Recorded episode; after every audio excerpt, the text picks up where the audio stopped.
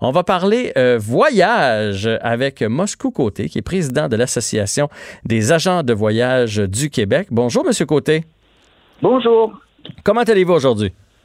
Ben, c'est une belle journée, fait qu'on s'encourage, mais euh, bien entendu, pour les agences, c'est moins plaisant ce qu'on vit présentement. Hey, j'ai un ami qui travaille dans une agence, puis il m'a dit T'as pas idée présentement comment ça se passe dans les agences. Alors, comment ça se passe? Est-ce qu'il y a du travail?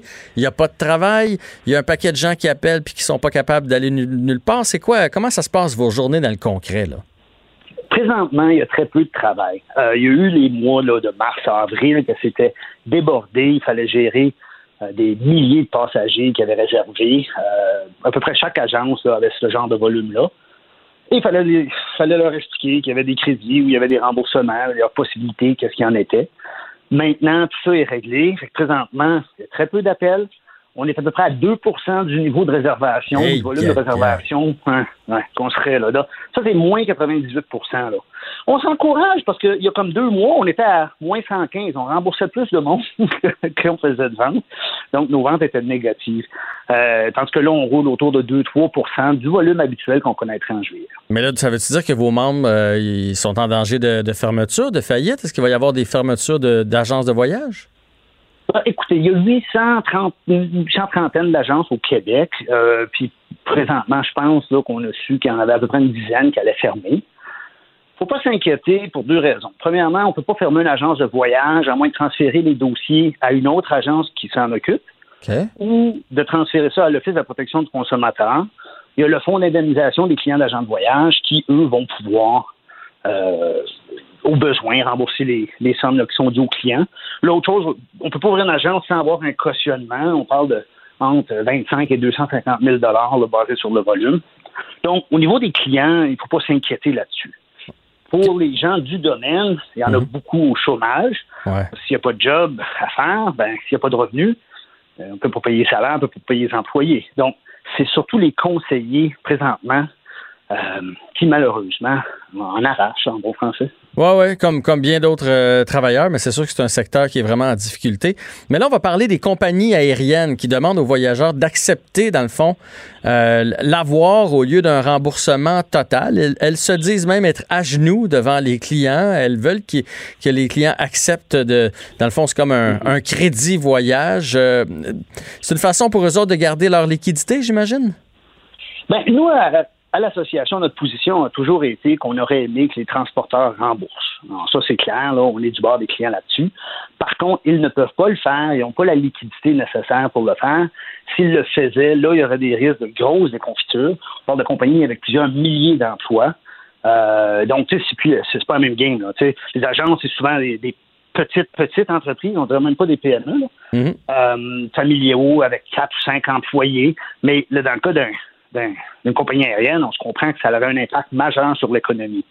Là, le monde, ils disent, oui, mais ailleurs dans le monde, aux États-Unis, en Europe, les compagnies ont remboursé. Pourquoi qu'ils ne le font pas au Canada? La réponse est bien simple. Aux États-Unis, ils ont reçu 50 milliards. En Europe, ils ont reçu 15 milliards de subventions. Monsieur Trudeau, présentement, ne semble pas être favorable à donner une subvention aux compagnies aériennes. Euh, mais s'il le faisait avec une condition de remboursement, ça réglerait le problème. Mais c'est ce qu'on a vu aux États-Unis, c'est ce qu'on a vu en Europe mais c'est malheureusement pas ce qu'on voit ici. Mais est-ce qu'on peut quand même le demander, le remboursement? Mettons que nous autres, on le veut pas, on est prêt à attendre, on fait comme non, nous, on veut absolument le remboursement. Est-ce que ça se demande? Et si oui, quel est le délai? La réponse honnête, c'est non. On, ben, peut le demander, mais on ne l'aura pas. C'est aussi simple que ça. On l'a demandé, nous autres, euh, à mon agence, à moi, pour une centaine de clients qui voulaient absolument, qui tenaient mordicus. Puis leur raison était légitime. On parle de personnes qui ont 90 ans, qui ne savent même pas s'ils vont revoyager, ils ne savent mhm. même pas s'ils vont être en vie pour utiliser le crédit. Mhm. La réponse était non. Il y avait du monde qui disait Nous, on est un groupe d'étudiants, c'était notre, euh, notre projet de secondaire 5, on s'en allait en voyage. On ne veut pas de crédit, on ne voyagera pas. La réponse était non. Donc, ça a pas mal été, pas mal toutes les possibilités ont été demandées, là, on a eu la réponse qui est tout le temps la même dans tous les cas. OK, mais là, est-ce que, prenons l'exemple d'une personne âgée qui décéderait, on ne souhaite pas ça, mais qui, qui, aurait plus la chance de retourner en voyage, ou un jeune, comme vous le dites, qui, est en secondaire 5 puis qui le voyage étudiant est annulé, de quelle façon il va se transférer le crédit voyage? Il retourne à l'individu, il retourne au, groupe, euh, aux parents? Comment ça va se passer?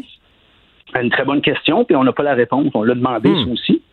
Et on, pour l'instant, on n'a pas la réponse. Bon, euh, c'est sûr que devant fait accompli, si la succession appelait une compagnie aérienne disant euh, M. Côté il est mort, ben, OK, là, probablement qu'il y avait un arrangement qui se ferait.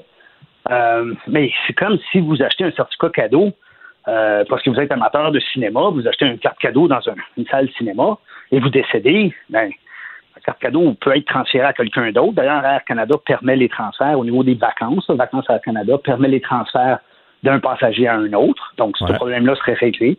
Euh, mais c'est la seule exception qui, est possible présentement. Avez-vous l'impression que ça va être compliqué quand, quand ça va reprendre, puis que les gens vont avoir le goût de voyager? Parce que ça, c'est un autre dossier. Là, tout, le monde n'est pas prêt. Moi, le premier, à partir à travers le monde là, et à pas savoir s'ils vont refermer les frontières puis qu'on sera pas capable de revenir chez nous. Il va y avoir une petite crainte. Mais quand les gens vont être prêts, puis qu'ils vont vouloir, là, bon, moi, je, je supposé aller en voyage au mois d'avril 2020, j'ai mon crédit voyage de 2500 dollars est-ce que vous pensez que ça va être compliqué comme quand on veut échanger, mettons, nos Air Miles ou ce genre de trucs-là, que oui, on va, on va respecter votre crédit voyage, mais vous devez partir de nuit avec huit transferts, passer par trois villes parce que sinon, on va pas le respecter. Vous comprenez ce que je veux dire? Absolument. Je comprends très bien, mais la réponse, il ne faut pas s'inquiéter. On a eu des gens qui ont su des crédits parce qu'ils pensaient partir au mois de mars. Ils ont rebouclé maintenant pour aller autour de Noël, exemple. Là et ils nous ont donné leur numéro de crédit qu'on a pu appliquer. Ça s'est fait très, je vous dirais, là, à 95 là, bien. Il n'y a pas de casse-tête, il n'y a pas d'exception. Euh, c'est vraiment fait pour que ça fonctionne bien. C'est un mal nécessaire. Vous savez, il faut comprendre, l'Association des tours opérateurs du Québec et l'Association des agents de voyage, on a demandé euh, via l'OPC, au ministre de la Justice, de modifier la loi. Hmm. À l'époque, c'est Mme euh, Lebel. Et quatre mois plus tard, on n'a aucune réponse. Alors, nous, on voulait savoir, est-ce que c'est correct de donner des crédits de la part des fournisseurs? Et si oui, est-ce qu'on peut avoir un cadre législatif justement pour prévenir le genre de situation que vous avez parlé? Zéro réponse en quatre mois.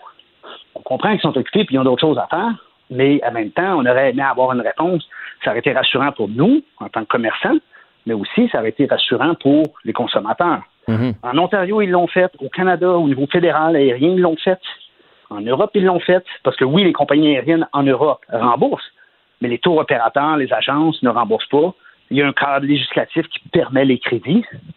Au Québec, c'est comme pas important. On parle d'une petite industrie de 18 000 employés avec 4 milliards de chiffre d'affaires direct, mais ça semble pas être la priorité. on, sent votre sarcasme, mais là, moi, ce que j'ai retenu dans votre phrase, c'est qu'il y a des gens qui ont déjà booké, mettons, pour Noël ou pour la semaine de relâche l'année prochaine, de un, sont pas peureux, de deux, sont confiants parce qu'ils pourraient leur perdre à nouveau. Là. Ouais, sauf que si, si vous avez un crédit entre les mains, euh, et vous aviez de toute façon le goût de partir à Noël, si, les conditions le permettent, bien entendu, ben, vous réservez tout de suite, vous profitez des prix qui sont très alléchants parce que tout le monde le faim, on ne se cachera pas dans le domaine. Là. Mm-hmm. Et vous pouvez annuler jusqu'à 21 jours du départ, la majorité des cas. Sinon, c'est 30 jours ah, sans pénalité. Ouais. Donc, tant qu'avoir un crédit qui dort sur le comptoir, ben, sachant qu'on va vouloir à un moment donné voyager, réservez tout de suite ce que vous pensez qui ferait vos affaires. Si jamais 30 jours avant, on voit que les conditions ne sont pas nécessairement meilleures, vous simplement vous annulez puis il reprolonge votre crédit à nouveau. OK. Mais là, vous ne perdez rien de le faire tout de suite. Là, vous dites les gens ont faim. Mettons, euh, mettons, on a tout inclus là, dans la Riviera Maya qui coûte d'habitude 1500. On va le payer combien aujourd'hui? Ou un billet de, pour Paris qui coûte 800, il est combien si on réserve tout de suite? Le billet sur Paris, il n'est pas moins cher. À peine, là. au lieu d'être 1000 euh, là, euh, Prime euh, l'été, là, il est peut-être à 850. C'est pas une grosse différence. Le forfait à 1500 que vous me parliez est autour de 1100. Donc, lui, ça vaut la peine de le réserver. Ouais. Quand même. Et au pire, vous l'annulez 30 jours avant si les conditions sont pas meilleures. Mais il y a une chose qui est certaine, vous l'avez dit tout à l'heure, les gens vont vouloir revoyager. Il faut juste s'assurer que les agents sont encore là, les tours opérateurs sont encore là, les mhm. compagnies aériennes sont encore là. Et c'est pour ça que les crédits sont si important. Moscou Côté, président de l'Association des agents de voyage du Québec, un grand merci. C'est clair comme de l'eau de roche, euh, puis euh, ça, ça, nous éclaire un peu sur une situation qu'on ne connaissait pas. Ça fait plaisir. Bonne journée à vous. Bonne journée à vous aussi.